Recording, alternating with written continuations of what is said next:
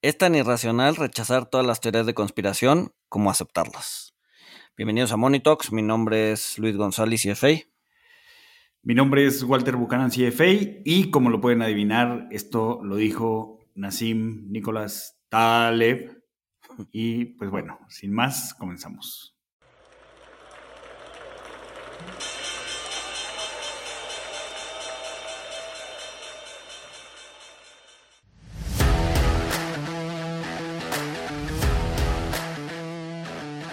Monito, el otro lado de la moneda. Pues bueno, como adelantamos en la frase inicial, pues hoy vamos a hablar de teorías de la conspiración, pero teorías de la conspiración financieras. Eh, de hecho, al inicio de la semana pusimos ahí unos tweets preguntando cuáles son los que habían escuchado, las que más tenían, habían sonado. Este, pero bueno, primero, primero por lo primero, ¿no? ¿Por qué? ¿Por qué nos gustan? ¿No? ¿Por qué, ¿Por qué nos gustan las teorías de la conspiración? ¿Por qué las creemos? ¿Por qué las inventamos? ¿No? ¿Por qué las compartimos? ¿Qué piensas, que, Creo que esto es un buen punto. Que, que bueno, eh, leí algo que me hizo mucho sentido. De hecho, o sea, ya, ya pensaba algunas de estas cosas. Pero pues bueno, no, nos gustan por. Eh, Nos gustan por cuestiones eh, neuronales, o sea, puede ser por alguna o por todas, como por ejemplo eh, que encontramos patrones en todos lados, ¿no? Encontramos figuras de, santos en el pan tostado, en las tortillas, en algunas partes eh, privadas de los perros también, por ejemplo, este, vemos formas en las nubes, que pues esto se le conoce como, como pareidolia, o sea, vemos patrones por todos lados, de hecho hay otro fenómeno también que es cuando, cuando vemos caras, o sea, cuando a todo le vemos forma de cara, como a los contactos de la luz, que pues parecen caritas eh, tristes o sorprendidas, dependiendo de, qué forma tenga. Eh, y bueno, también otra, otra razón, eh, pues es que acorde a, las, a la jerarquía de necesidades de Maslow, pues después de, después de comida y refugio, la necesidad que viene más importante es la de, la de seguridad, ¿no? Buscamos, buscamos seguridad eh, y pues encontrar teorías que expliquen las cosas que están sucediendo, pues satisface esa necesidad.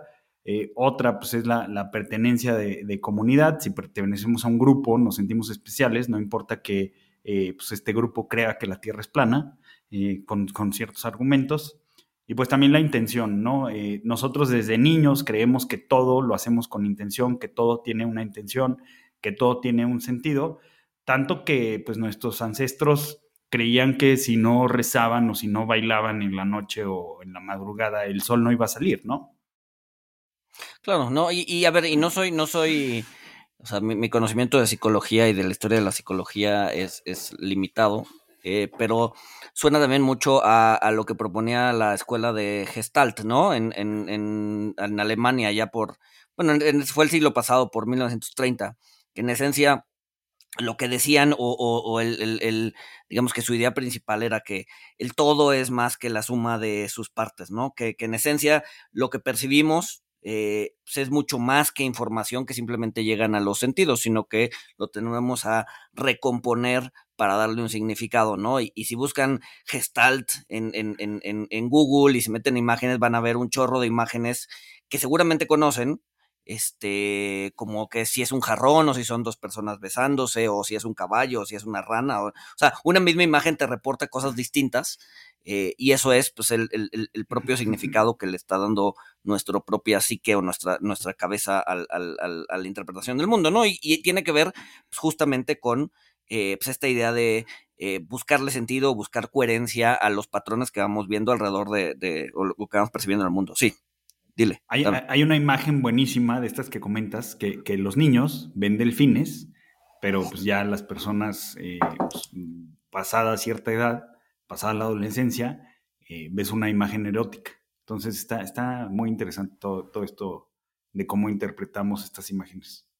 Exacto, ¿no? Entonces por ahí va, por ahí, por ahí va la idea de, de, por qué nos gustan las teorías de, de la conspiración. Digo, antes de entender, eh, no sé qué eran las estrellas o qué era el sol, pues, pues no, no, no, nos poníamos a inventar cosas, ¿no? Era un dios, según la cosmología, la cosmogonía de, de las, de las culturas, ¿no? Los, aztecas creían que, que, las estrellas eran un manto, este, ¿cómo se llama? Agujerado, este, y por ahí entraba la luz del sol, este. Entonces, bueno, nos vamos explicando la realidad, este, de distintas formas, y pues obviamente pues, nos gustan las narrativas, nos gustan eh, las, digamos que las, las novelas, que nos cuenten cosas y entre más increíble sea, pues probablemente más nos los vamos a creer.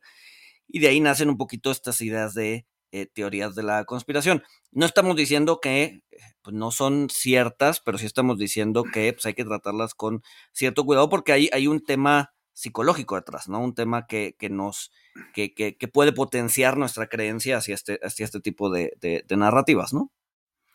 Sí, claro, y, es que naturalmente tenemos una, una, preferencia por narrativas que nos ayuden a explicar las cosas, que, creo que eh, queda muy bien ilustrado en, un ejemplo que usa Taleb, donde pues, se le pregunta a la gente eh, qué, afirmación cree que es más probable, eh, que José mató a su esposa, nada más, o que José mató a su esposa porque quería quedarse con la herencia. Y me ha tocado verlo, la mayoría de la gente cree que es más probable que José haya matado a su esposa para quedarse con la herencia. Eh, y la diferencia entre la segunda afirmación y la primera, pues que la segunda es una historia, la segunda tiene una trama, eh, la segunda ya se creó una narrativa y creo que pues las, las teorías de conspiración eh, pues ofrecen justo eso, ofrecen una trama, ofrecen una narrativa, una historia de el por qué de las cosas, que, creo que es importante también explicar qué es una teoría de conspiración, una vez que ya repasamos por qué creemos en ella, que pues bueno, básicamente es la explicación de, un evento o una situación eh, que eh, invoca una conspiración por parte de grupos que creemos siniestros y poderosos, a menudo con motivaciones, en este caso para este capítulo, eh, financieras, y lo que se me hace curioso es eh, que cómo se resisten a, la falsificación, ¿no? Porque se ven reforzadas por un razonamiento circular, porque tanto la evidencia en contra de la conspiración como la, ausencia de evidencia que, pruebe la teoría de conspiración, pues, se toma como una prueba de que hay una teoría de conspiración porque los conspiradores son muy buenos y no dejaron rastro, se encargaron de no dejar rastro entonces, pues también esto agrega que la gente eh, lo crea eh, y, y, que sea muy difícil sacar a esta gente que ya cree en estas teorías de conspiración de, de su creencia, ¿no? Sí, claro. Un, otro, otro, otro ejemplo de lo que mencionas de José y la esposa, un poco más aterrizado al, al, al, mundo financiero, pues es la igual, ¿no? La probabilidad de, de o sea, el, el, Bitcoin, ¿no? Porque, o sea, el Bitcoin va a subir eh, mañana, ¿qué es más probable? ¿Que el Bitcoin suba mañana o que el Bitcoin suba mañana porque va a destronar el sistema financiero global y va a ser la única moneda eh, que va a guardar valor eh, durante los 100 años, ¿no? Entonces. Y la, la, deuda va a explotar de todos los gobiernos. Exacto. Entonces, eh, hice, de hecho, hice esa encuesta en Twitter y el 50% pensaba uno y el otro 50% pensaba otro, es decir, un volado. La, la, mitad de la gente pensaba o se iba con la idea de que era más probable que el Bitcoin subiera dado una narrativa, ¿no? Dado esta teoría de la conspiración que nos han venido diciendo y contando desde 2009, ¿no? Entonces, eh, pues sí, tendemos, o sea, tendemos a encariñarnos o a creer o a, o a somos susceptibles a creer más en una idea si viene acompañado con una, con una narrativa, ¿no? Exacto. Pero bueno, Ya, que repasamos esto, vámonos con algunas de las principales teorías de conspiración eh, financieras. Que, pues bueno, una que, creo que está interesante, eh, o bueno, dos en una, les, voy a hacer una promoción, dos en una, es que China causó el, el COVID para causar un crash en la bolsa de Estados Unidos y poder comprar empresas de Estados Unidos barata que esta la ligaría con otra que podemos abordar aquí, que es que China es el mayor tenedor de bonos del Tesoro de Estados Unidos, el, el, mayor tenedor de deuda de Estados Unidos, que en cualquier momento va a salir a venderla toda al mismo tiempo, igual, para meter en problemas a su némesis Estados Unidos.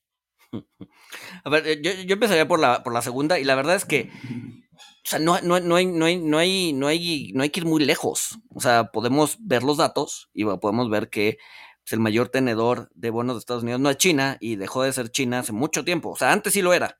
O antes sí, China era el mayor tenedor de bonos de Estados Unidos hace algunos años. Eh, pero la verdad es que hoy, hoy por hoy ya no, ¿no? Hoy por hoy el mayor tenedor de bonos de Estados Unidos es la Fed, ¿no? Eh, y luego otros, ¿no? China ni siquiera entra eh, en, en, un, en, una categoría que puede llegar a ser peligrosa para Estados Unidos, ¿no? Prácticamente China ya tiene muy poca de la emisión de bonos de Estados Unidos porque pues ya vencieron o ya y no recompraron o en su momento lo vendieron, pero pues hoy por hoy China ya no, ya no representa un posible desestabilizador al sistema financiero de Estados Unidos, por lo menos no desde ese punto de vista, ¿no? Desde ese lado. Sí, exacto. Miren, de, la deuda de Estados Unidos son más o menos 30 trillones de dólares, trillones de dólares en, inglés. Este, acuérdense que eh, pues, el, el billón son mil millones de dólares, eh, pues el trillón, pues agréguenle eh, tres ceros a eso. y de esos 30 trillones de dólares, China tiene un trillón de dólares, o sea, tiene el 3.3%, que de hecho, como lo comentó Luis, eh, ya no es el, tenedor extranjero más grande, ya el tenedor extranjero más grande es eh, Japón. Japón tiene más o menos un 4% de la deuda de Estados Unidos. Eh, y pues ya le siguen instituciones como la Fed, planes de pensiones, instituciones gubernamentales que tienen estos, estos bonos, justamente porque pues eh, son instrumentos muy seguros eh, y también gran parte de los treasuries, de los bonos de Estados Unidos, lo tiene la misma gente de Estados Unidos, lo tiene la misma gente de Estados Unidos a través de sus cuentas individuales de retiro, a través de su participación en fondos de pensiones eh, y pues también a través de, cuentas individuales. Entonces, pues aquí vemos con datos duros que, pues número uno, eh, ni siquiera los extranjeros son los mayores tenedores de, deuda de Estados Unidos, eh, son los mismos estadounidenses de forma individual o también instituciones americanas. Bueno, no me, a, mucha gente no le gusta ese término, instituciones de Estados Unidos. Eh, y pues bueno, este es, un fenómeno que, pues, se replica en muchos países, ¿no? De hecho, los, los principales tenedores de deuda gubernamental en México eh, pues somos los mexicanos. Exacto, exacto, exacto. Entonces, eh, mismo caso en Japón, ¿no? Japón, pues prácticamente toda la deuda japonesa está en manos de japoneses. Entonces, pues en ese sentido, eh, ni China ni ningún otro extranjero tiene una tenencia importante de bonos de Estados Unidos. Entonces, bueno, esa, esa, esa, esa teoría de la conspiración es relativamente sencilla de desmentir. ¿Por qué? Porque ahí están los datos, ¿no? Los datos son bastante claros. Pero bueno, comentaste, comentaste la otra, que es que pues, China causó el COVID para hacerse dueño de las empresas, o sea, para, para lograr un crack bursátil y hacerse dueño de las empresas de Estados Unidos. Y esta me la preguntaron varias veces allá por 2020. este, pero bueno, ¿qué, qué, qué datos tenemos de eso? Según, o sea, a ver, según yo, eh, de hecho pasó un poco lo, lo, lo contrario, ¿no? De hecho, eh, la, pandemia en cierta medida abrió bastante el mercado de China a extranjeros, ¿no? Y muchos extranjeros después, o sea, en los últimos dos años han invertido bastante en China, ¿no? Y un ejemplo de eso es eh, toda esta... Eh, pues promoción que le hace JP Morgan a China o incluso el mismo BlackRock a China, ¿no? Sacan ETFs, te, dan exposición, eh, a, empresas chinas. Entonces yo creo que, yo creo que incluso resultó al revés, ¿no? Resultó que el extranjero ahora, hoy por hoy, vía los mecanismos eh, chinos, que al final del día, bueno, ya en su momento nos, nos, platicó Gaby Santos cuando hablábamos de la economía en China, eh, que en realidad, bueno, de la economía y las finanzas en China, que en realidad no, no, no te estás exponiendo o no compras la acción china, china sino que, que compras un vehículo o una empresa internacional que es holding de la empresa china, ¿no? Entonces al final del día no, no, estás comprando la acción de China, sino un, proxy de la acción de China. Este, pero pues, yo, a mi parecer, pasó todo lo contrario, ¿no? Sí, sí, sí, la, la o sea, como dices, la, participación de extranjeros en el mercado chino pues, se, ha incrementado en el paso de los últimos 10 eh, años.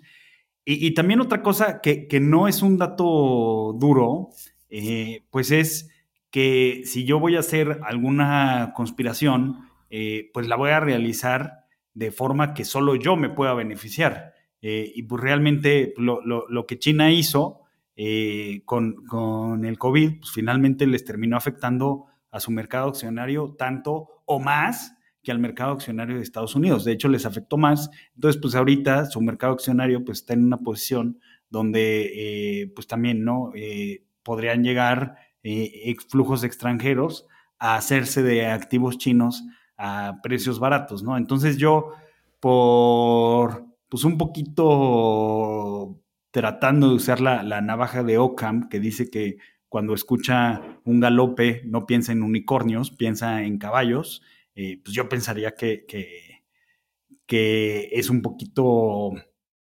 eh, increíble y contradictorio que, China haya hecho esto para comprar acciones y activos en Estados Unidos baratos, cuando pues esto causó un, abaratamiento y causó muchos efectos cascada en su propia economía, ¿no? O sea, eh, se dañó... Tienes, de entrada el, sector inmobiliario, ¿no? Evergrande, que ya cálculos a hoy nos, nos dicen que les va a costar eh, en los próximos cinco o seis años una parte importante de su PIB, ¿no? Hablando a nivel, eh, digamos que eh, acumulado en los próximos cinco años, es probable que PIB, digo que China pierda pues, alrededor del 10% de crecimiento potencial por su sector, por su sector de, inmobiliario, ¿no? Entonces, pues eso vino derivado también de la pandemia. Eh, y entonces, pues, o sea, si realmente sucedió, si realmente querían hacer eso, le salió todo lo contrario, ¿no? Sí, o sea, cadena de suministros también. Ya tenemos muchos países haciendo eh, nearshoring, tratando de robustecer sus cadenas de suministro, aunque les salga un poquito más caro, eh, y, están prefiriendo tener menos dependencia con el gigante asiático, ¿no? Entonces, pues sí, o sea, desde muchas aristas, pues si esta era su intención, pues parece que eh, le salió el tiro por la culata, eh, como dicen, ¿no? Exacto. Eh, Entonces, bueno, yo creo que, yo creo que esos, o sea, esos dos de China, este, son, creo que, creo que, creo que son fácilmente desmentibles. Después mencionaron mucho en muchos tweets el, gran reset, ¿no? El, como que el, que todo vuelve a empezar. La, verdad es que me, metí, yo, yo lo había escuchado poco. Según yo, es, es una. Pues es una idea que trae, creo que el Fondo Monetario Internacional o uno de esos organismos supranacionales, este, eh, para, pues sí, para, para recomenzar todo, pero no, no sé si tú leíste más al respecto. Y pues mira, tomó, tomó más auge ahora durante, durante la pandemia. O sea, de, hecho hay una, una, página en internet del World Economic Forum que pues habla del Great Reset, eh, que pues bueno, ellos lo ponen como una, una necesidad imperativa eh, pues para, para, mejorar el mundo, para replantear el mundo, eh, para pues, pues darle más valor al, trabajo humano para combatir ciertos, ciertos temas, para elevar la, dignidad también de, cada persona, que, es un poquito contrario a lo que ven los que ven una teoría de conspiración, que los que ven una, una teoría de conspiración que hablan del Great Reset, pues hablan de que la élite global va a provocar un, colapso financiero, donde pues, colapsen las bolsas, donde colapse eh, la deuda, donde colapsen eh, pues, muchos activos, todo esto a, manera de, pues sí, de, limpiar todo y limpiarnos a todos eh, y establecer pues, un nuevo orden mundial, establecer una, una nueva moneda, establecer nuevos sistemas de control eh, que pues la gente, o sea, si todo eh, se estuviera yendo al carajo, pues la gente estaría más dispuesta a intercambiar libertades por seguridad, que los mismos causantes del problema serían los que ofrecerían estas soluciones de seguridad. y pues bueno. a ver, que lo que sí es cierto es que el mundo sí está transitando a un, a un, un mundo más autoritario, ¿no? eh, no, solo, no solo México, sino a nivel general, ¿no? O sea, sí estamos viendo polarización en lo, político, eh, sí estamos viendo eh, que el mundo está más de acuerdo con tener gobiernos fuertes o gobiernos autoritarios con tal de adquirir cierta seguridad, ¿no? Entonces, yo creo que eso también alimenta la idea de que eh, pues vienen más controles, ¿no? Y eso también va de la mano, por ejemplo, y ahorita se me viene, se me acaba de ocurrir, el, el, la idea esto de los eh, Central Bank eh, Digital Currency, ¿no? Los CBDCs, ¿no? En sí, donde, los CBDCs. En donde el banco lo que quiere, ¿no? El, el banco como ente monstruoso de control, lo que quiere es eh, pues poder etiquetar tu dinero y decirte, a ver, este dinero que está aquí solamente lo vas a poder usar para comprar comida, ¿no? Y si, y si vemos que estás comprando eh, drogas, no sé, o algo ilegal con este dinero, entonces va a ser muy fácil rastrearte y meterte a la cárcel, ¿no? Entonces, esa, esa idea de control, ¿no? Este... Ajá, pues si vemos que, le estás, que le estás mandando... Eh, CBDCs a, a Monitox que están hablando de teorías de conspiración este, pues vamos a, vamos a tomar medidas sobre ti. Exacto, exacto. No, entonces, pues sí, a ver, eh, eh, o sea, podría suceder, sí. Eh, pero también, a ver, hay que tomar en cuenta que, que, que, que de suceder, eh, estamos asumiendo que todo el mundo va a estar de acuerdo y estamos asumiendo que no va a haber gente eh, pues que suba, o sea, que se, que se vaya a las calles y que intente eh, destronar el régimen. O sea, estamos asumiendo que vamos a ser lo suficientemente pasivos para dejar que eso suceda, ¿no?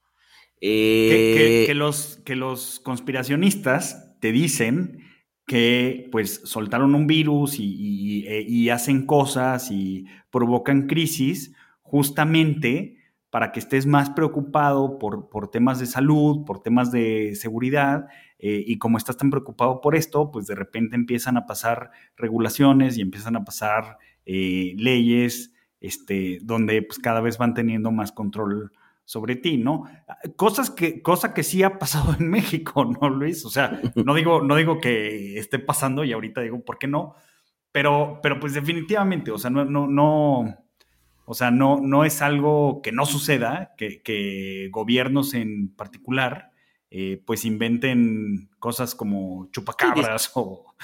Distractores, exacto. Distractores.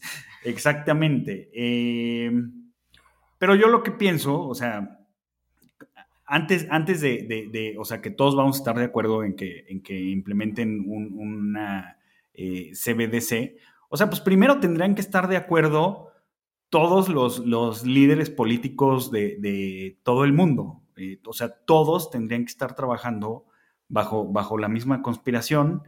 Y pues yo pensaría, si, si al interior de algún partido político en el país que ustedes quieran, hay detractores, hay gente que no está de acuerdo. O sea, si, si manejar un país, eh, pues es, complicado y vemos cómo eh, a líderes se les sale de las manos eh, y, vienen cambios inesperados. Reino Unido eres tú. Este, o sea, me cuesta mucho trabajo pensar que, todos se van a poner de acuerdo para, para una misma cosa. Exacto, ¿no? Y, puedes voltear a ver a, China, ¿no? Que es uno de los países pues, más centralizados y controlados y el líder y la fregada. O sea, la gente este, ya está saliendo a las calles, o sea, por el simple hecho de que, eh, de que estás, de, pues sí, de que de que tienes un problema con el, con el housing, ¿no? Entonces, eh, no sé, o sea, me cuesta trabajo pensar que la gente no reaccionaría ante cambios tan drásticos como puede ser una moneda tan controlada, este, o cambios tan radicales en, en, en pues sí, en, la forma en la, que, en la que nos relacionamos con el dinero, ¿no? O, también, o sea, que, tienen medidos todos los efectos eh, secundarios de segundo y de tercer orden eh, porque pues para controlar todo tendrías que, ver eso, ¿no? Entonces, vamos a pensar en algo que no es una conspiración, el euro. Pusieron el euro, se implementó el euro y, oh sorpresa, ¿qué pasó? Grecia estaba cocinando sus libros, este, sus cuentas gubernamentales, este, y pues metió en un problema eh, gravísimo, en un problema fortísimo a, la comunidad europea, al euro en, en 2012. Eh, hubo un surgimiento de, movimientos de extrema izquierda, de extrema derecha, que pues ahorita podemos ver que se dispersaron en toda Europa o que tomaron fuerza en toda Europa. Entonces, no creo que, o sea, es un mundo muy complejo, es un mundo demasiado complejo. y, pues para alguien que esté moviendo los hilos detrás de la, de la cortina, tendría que poder prever todos estos efectos de, segundo y tercer orden y, controlarlos, ¿no? Que, una cosa es preverlos y otra cosa es eh, controlarlos, ¿no? Porque también otro ejemplo, digo que este ejemplo no es financiero, eh, pues es lo que pasó en Medio Oriente, ¿no? En Medio Oriente, eh, pues llegó Estados Unidos, intervino, y pues ¿qué pasó? Pues salió el Estado Islámico, algo que yo creo que pues, ningún policy maker hubiera deseado que sucediera, ¿no? Y esto pues por, por eh, pues que la, intervención trae órdenes, eh, trae efectos de segundo orden muy complejos de, de mapear y difíciles de prever. Y, difíciles de controlar también, una vez que sucede, ¿no? Ahorita que dijiste del euro, eh, me acuerdo también de otro, de otro, pues sí, de otro, de otro no, no es chisme, de, de, otra teoría de la conspiración que era el Amero. No sé si te acuerdas del Amero. Ah, sí, sí, sí, sí, sí. El Amero era, era, era la moneda que iba a tener el bloque de Norteamérica, Canadá, Estados Unidos y México, una moneda común, tipo euro, pero pues, llamado Amero, ¿no? Que era, pues, de hecho, de hecho, de hecho, hasta allí salían fotos de, de Ameros físicos, ¿no? De que el tesoro ya los estaba imprimiendo. Y sí, iba fíjate que yo, yo, estaba en la universidad y, llegó un profesor de, de portafolios y así asustándonos a todos. Jóvenes, tienen que vender sus dólares y sus pesos, necesitamos conseguir ameros porque este, en unas semanas van a dejar de circular los dólares, los ameros y los dólares, los pesos mexicanos y los dólares canadienses, este, y va a entrar en vigor el, el amero y, solo unos pocos, solo las élites van a aprovechar esta oportunidad. Y ya salió Hal Turner eh, enseñando monedas físicas del amero que pues yo dije, ah, es que algo no me eh, sonaba bien, algo no me olía bien. Entonces entro en Google y encontré los ameros, encontré los ameros, podía comprar mis ameros, pero eran monedas conmemorativas. Este, sin, conmemorativas de qué, güey?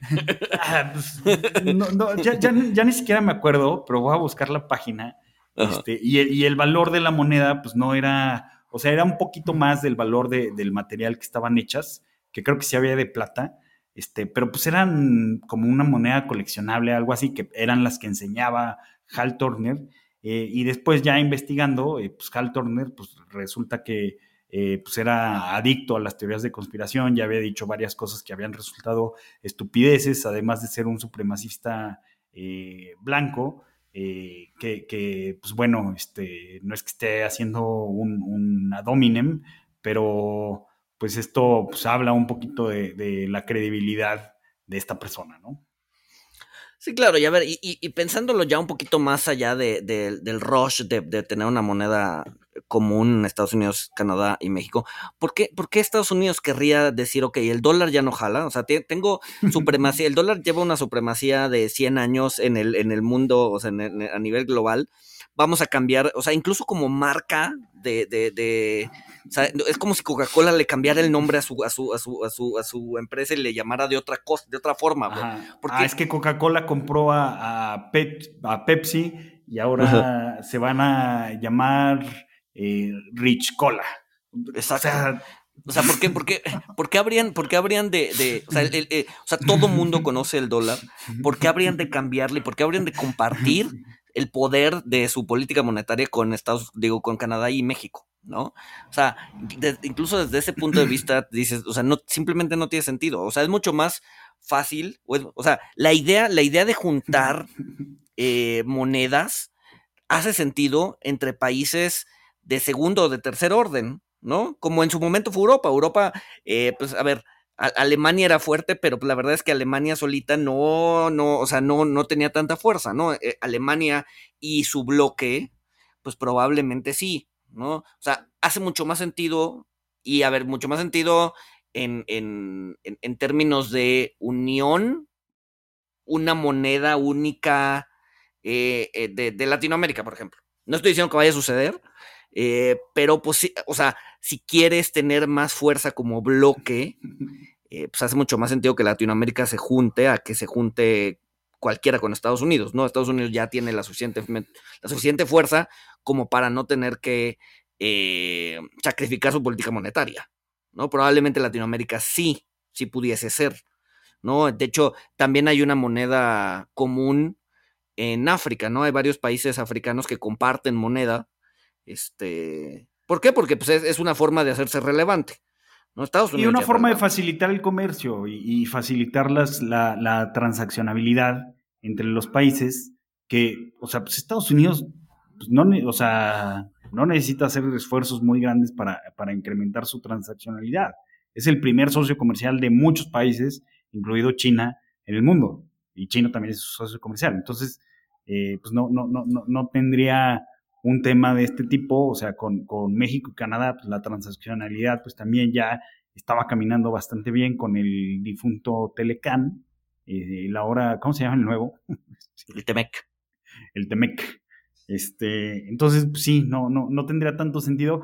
Y también, o sea, el euro no fue, o sea, no se despertaron un día y dijeron, ¡pum! Ahí les va el euro. O sea, primero empezó a cotizar el euro de forma electrónica, o sea, de, digamos, un, precio teórico, eh, y tuvieron que pasar muchas cosas, tuvieron que pasar eh, años para que por fin, eh, pues los países lo pudieran adoptar como, como moneda predominante y pudieran sacar de circulación eh, pues las pesetas y los francos alemanes y etcétera, etcétera. ¿no? Hubo un proceso de conversión que tomó pues un tiempo, ¿no? Por la, por la complejidad. Entonces... No, y además, y además, en papel, o sea, tuvo que pasar prácticamente una década, ¿no? O sea, el, el, euro es posible gracias a los tratados de Maastricht y los tratados de Maastricht fueron en 1991-92. Entonces, no, no, no, no fue algo así como que dijeron, ah, vamos a juntarnos todos a ver qué pasa, ¿no? O sea, fue un proceso al menos de 10 años para que empezáramos a ver eh, un euro digital, ni siquiera digital, un euro, eh, digamos que sombra, y fueron como dos años en, empezar, o sea, en retirar las monedas, la peseta, el marco, la lira, etcétera, etcétera, eh, para instituir el euro. O sea, no fue de la noche a la mañana. No es como que alguien se pone, se puso a imprimir euros y dijo, bueno, aquí están y, y, háganse bolas, ¿no? O sea, fue un proceso de 10, 15 años. Exacto. Entonces, aunque pudiera pasar una unión monetaria o un cambio de, moneda, que pues ya Luis expuso eh, pues por qué Estados Unidos no pensaría en eso eh, o, no tendría por qué, eh, pues tendría que pasar un, proceso muy largo para lograr la conversión y el uso de esa moneda, ¿no? Pero bueno, vamos a, vamos a otra teoría muy interesante y es que BlackRock, el tenedor de activos más grande de todo el mundo, con sus, con sus ETFs, mutual funds y demás productos de, de inversión, controla todos los aspectos de nuestra vida, esto porque pues, es el principal tenedor accionario de las principales compañías del mundo eh, y de otras pequeñas también, eh, y pues también eh, posee inversiones en, real estate, en, todo, en todos los sectores está y tiene influencia directa en la Casa Blanca y en otras administraciones gubernamentales de otros países. ¿Qué, opinas de esto, Luis? ¿O cómo abordarías esta teoría de, la conspiración? A ver, yo digo que, o sea, sin poner, sin poner, sin, poner nombres, o sea, todos los asset managers grandes del mundo que tienen ETFs eh, tienen influencia, ¿no? Porque al final del día, eh, saber cuando, cuando tú compras un ETF, cuando compras el SPY o cuando compras el IBB, o, o sea, cuando compras ETFs que, son el índice y que, tienen muchísimo dinero adentro, o sea, tú no eres dueño de las acciones, o sea, tú no eres dueño de un cachito de Apple o un cachito de Microsoft o lo que sea, ¿no? Tú no eres dueño, tú eres dueño del ETF, ¿no? Y el ETF, o sea, lo que tiene en la panza el ETF, el dueño es la empresa, ¿no? Es decir, un BlackRock, un Vanguard, un State Street, un lo que sea, ¿no? E, e, ellos son los dueños finales de las acciones. Tú no eres dueño de las acciones, tú eres dueño del ETF. El ETF al final del día es una especie de fideicomiso, una especie de compañía que emite acciones y esa compañía lo que hace es compra estas acciones eh, a nombre de la compañía y la compañía lo que hace es distribuye eh, pedacitos de la compañía vía ETFs, ¿no? Exacto, entonces tú, tú, te beneficias de, de, los movimientos de Apple, de Facebook, de Tesla, Visa, etcétera. Pero, en ningún momento. Tú no eres quien puede votar. En ningún momento eres dueño de eh, esos ETFs, o eres dueño, digo, en ningún momento eres dueño de esas acciones, y por lo tanto sí. tú no tienes voting rights o derechos de voto sobre Apple o sobre Microsoft, como si tú compraras la acción en, en directo. Si tú compras la acción en directo, sí tienes cierto derecho ¿no? O sea, al final del día, si compras 100 en teoría pesos, puedes ir a la asamblea de accionistas y decir, ah, mire, yo soy accionista de, de Apple, déjeme pasar para emitir mi voto que no vale el punto 1%. Exacto, exacto. Que, que, en esencia lo más seguro es que ni siquiera te dejen pasar porque seguramente necesitas tener un threshold para poder entrar, ¿no? Si tienen menos del 2% o el 5%, pues ya a ver, te puedes quedar en el estacionamiento y ahí gritas lo que quieras, pero no, no, no, no vas a pasar de ahí, ¿no? Eh, pero si, si llegas con el, el, ETF, pues men, o sea, yo creo que del, ni, ni, ni, ni, te dejan estacionarte. No, no, no, el ETF, o sea, el ETF no te, no te da, no te da, eh, sí, no, no te hace dueño de ninguna empresa, ¿no? Entonces, en ese sentido, pues en realidad, o sea, le estás dando dinero a todas estas empresas de ETFs y ellos pues, están comprando el índice, pero también en realidad los que, los que sí tienen derecho de votación son eh, pues todas estas empresas, no tú, sino todas estas empresas, eh, BlackRock, Vanguard, State Street y bueno, y los, y los, y los, y los que siguen, ¿no? Nombré los tres más importantes, pero, pero pues hay muchísimos. Eh, entonces, en cierta medida sí tienen poder. Sin embargo, eh, todas estas empresas eh, trimestralmente o semestralmente dan a conocer eh, cuál es su sentido del voto y qué es lo que van a estar empujando dentro de las empresas en las que se sientan como, eh, como dueños o como parte de, o sea, como, sí, como, como accionistas en el board. ¿no? Entonces te dicen, a, que, a ver, vamos a estar empujando eh, temas verdes o temas sociales o temas eh, de compliance o de gobernanza o lo que sea, ¿no? Y estos son los puntos a los que vamos a estar empujando como tenedores de esas acciones y se supone que son bastante transparentes. ¿no? Entonces, y se supone, o, o, ellos te dicen, que ellos van a, van a empujar los temas corporativos que eh, pues se crea que agregan mayor valor a los accionistas. Entonces, eh, o, van a ser un poquito neutrales o van a abogar por cosas que eh, bajo la idea de un deber fiduciario, pues sean eh, las acciones que más beneficien a los tenedores de los ETFs, que los ETFs son los dueños de, de, bueno, las compañías administradoras son los dueños de los que tienen los, los derechos corporativos, ¿no? Exacto. Y y a ver, y al final del día, como son empresas públicas, pues técnicamente debe ser bastante, o sea, el voto y las decisiones que se toman en las asambleas, pues deben ser bastante públicas, ¿no? Entonces, es muy fácil saber el sentido del voto de, eh, pues sí, de estas empresas y podrían en cualquier momento decir, oye, ¿sabes qué? No están votando como dijeron que están votando, están, traen una agenda oculta eh, y entonces podría, pues obviamente, periodicazos, noticias, cualquier otra cosa, ¿no?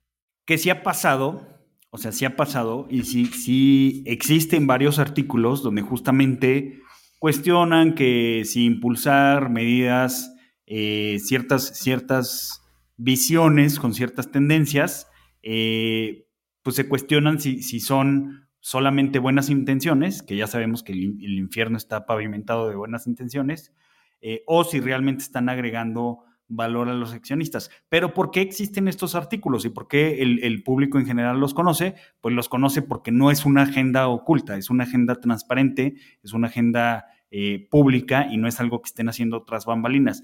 Y esta, esta cuestión eh, que pues gente escribe y se cuestiona sobre la naturaleza del poder y el voto que tienen estas empresas, pues ha hecho que, estos mismos manejadores de activos pues se, cuestionen las prácticas, sus mismas prácticas actuales, quieran eh, llegar a mejores prácticas eh, de inversión y corporativas y eh, pues también ya hay una agenda para poder otorgar el, voto o poder otorgar cierto derecho de voto a eh, tenedores, a, los tenedores de los vehículos, a los tenedores de, los instrumentos, que bueno, creo que falta un tiempo para que, para que esto pueda pasar, porque pues, seguramente implica eh, un, desarrollo eh, tecnológico, más transparencia, etcétera, pero van a empezar con, ciertos tenedores importantes de los ETFs tratando de, abrirles un poquito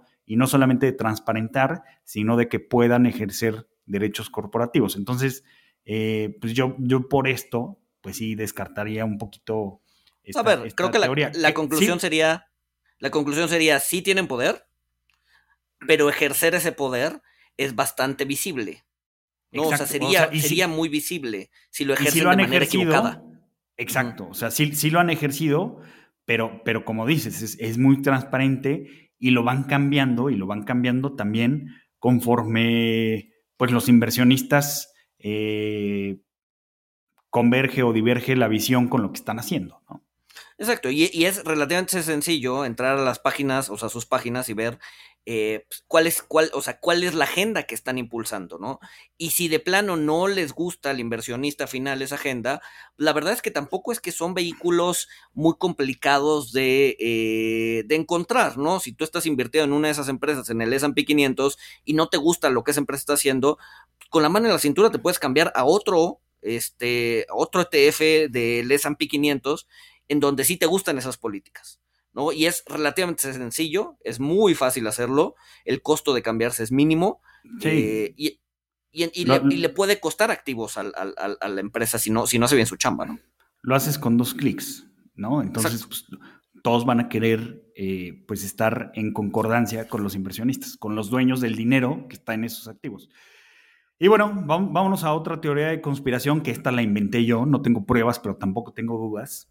Eh, recuerden que quien inventó el Bitcoin fue el, señor Satoshi Nakamoto, que nadie sabe quién es o quiénes son. Eh, yo dudo mucho que por la complejidad y por lo que logró sea una sola persona. Eh, y pues bueno, resulta que hay un wallet de Satoshi con, con, los bitcoins, los, los primeros bitcoins que... Pero ¿cómo saben que es de Satoshi?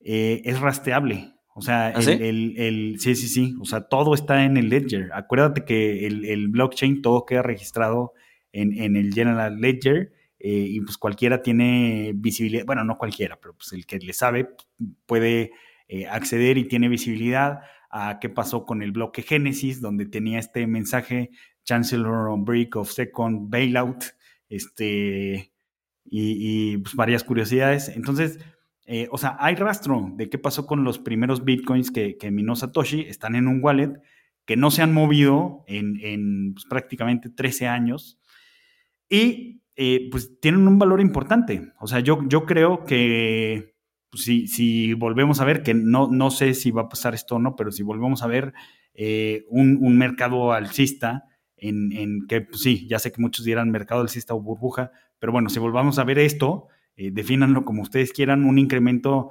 importante en el precio del Bitcoin, eh, pues Satoshi va a figurar en la lista de las 50 personas o las 100 personas más ricas del mundo. Y mi teoría de conspiración es que justo cuando eh, el Bitcoin haya sido adoptado por una masa crítica importante de inversionistas retail e inversionistas institucionales, justo cuando suceda este momento, e, este, este wallet, de hecho yo hasta creo que hay un algoritmo para que este wallet venda esos bitcoins, lo cual mandaría un mensaje de que se movieron los bitcoins en el wallet de, en el wallet de Satoshi y en ese momento pues va a, colapsar el sistema cripto, pero como el mundo tradicional va a tener una fuerte exposición a, eso, este, va a tirar todo, entonces va a ser así como lo que quería hacer Tyler Dorden en el club de la pelea, de sí, hacer un gran reset, que Tyler Dorden quería tirar eh, los edificios en este, en este momento. Del distrito financiero. este capítulo no tiene video, pero en este momento este, Walter se está poniendo su gorrito de aluminio.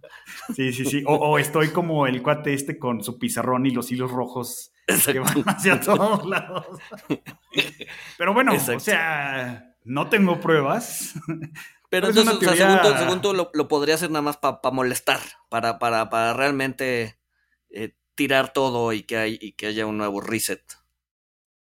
Sí, sí, ah, pero fíjate, o sea, todo lo que, no, fíjate todo lo que tuvo que hacer, o sea, creó algo, creó la escasez digital, un, nuevo eh, modelo de intercambio de pagos, que algunos lo ven como una nueva moneda, que se empieza a adoptar en todo, o sea, porque acuérdate el mensaje del bloque Génesis, Chancellor on o Second Bailout, o sea, lo que odia es el, es el sistema financiero, entonces eh, pues hizo algo que el mundo financiero iba a terminar adoptando, iba a terminar adoptando masivamente en una manía, y cuando logre eso, ya, sí, obviamente sé que es una...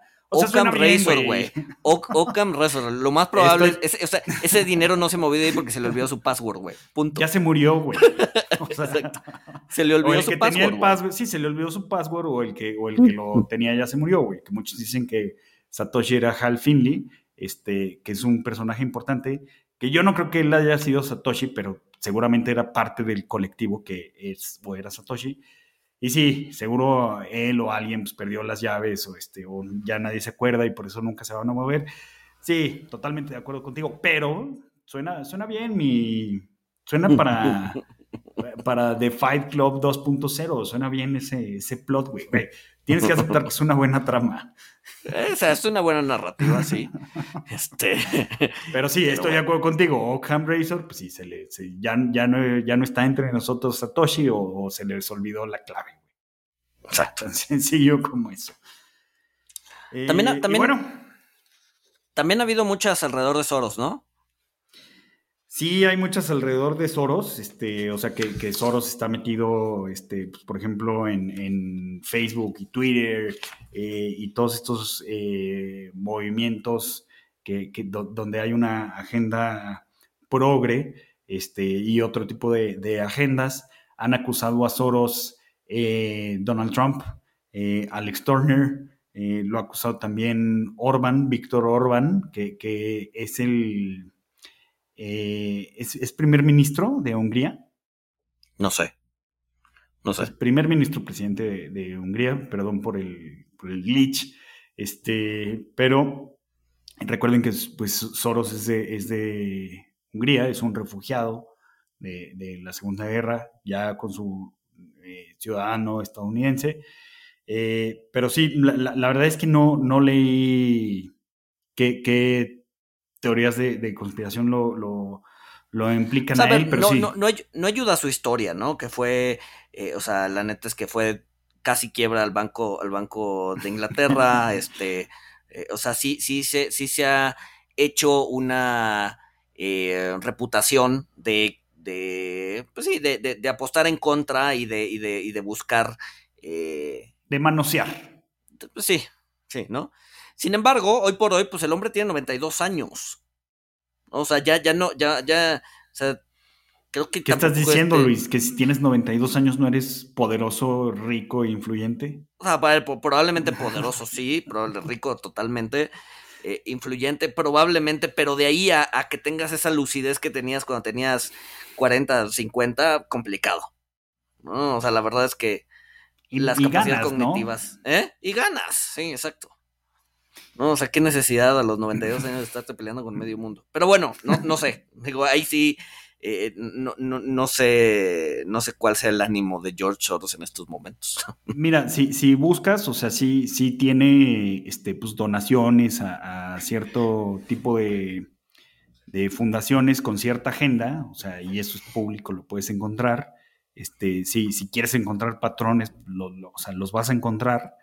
Este, pero pues obviamente, ¿no? Todos, todos promovemos nuestra agenda, o sea, todos somos nuestros propios este, conspiracionistas, ¿no? Este, por favor, inventen una teoría de conspiración donde Luis y yo queremos, eh, eh, eh, Luis y yo queremos expandir el, evangelio del azar, este, o la importancia del azar, porque pues tú y yo lo hacemos, o sea, tú, tú y yo estamos promoviendo una agenda pues, donde, donde la gente conozca más este, temas de behavioral finance, temas de, la importancia que tiene este, el azar. pero una, cosa, una cosa es promocionar un, ideas que creemos, ¿no? Que, pues, a ver, creo que, creo que este podcast es muy claro que, es, o sea, las ideas que promocionamos. sí, pero, pero de ahí a, o sea, pero, pero eso es meramente lo promocionamos. O sea, ¿cuál, cuál, cuál, es, ¿cuál sería la idea final? O sea, ¿qué ganaríamos con eso? ¿No? Ah, pues bueno, o sea, pues tú y yo, pues tú y yo, pues nada, o sea, bueno, este, difundir, difundir estas ideas, o sea, ganamos, ganamos eso, nos gusta hacer esto, pero otras personas, pues, o sea, yo lo que digo es que pues también van a tener sus propias ideas, van a tener su propia agenda. Y pues obviamente si, si tienen recursos importantes, este, pues como Bill Gates, también que dicen que este, Bill Gates, pues ahí también mueve varias cosas como los vacunas, las vacunas, este, con los chips para controlarnos a todos. Este, pues obviamente, o sea, si, si tú tienes recursos y puedes poner esos recursos a, a impulsar tu agenda, lo vas a hacer, ¿no? O sea, yo digo que sí sucede, o sea, la, frase inicial era, este, es tan irracional rechazar todas las teorías como, como aceptarlas todas.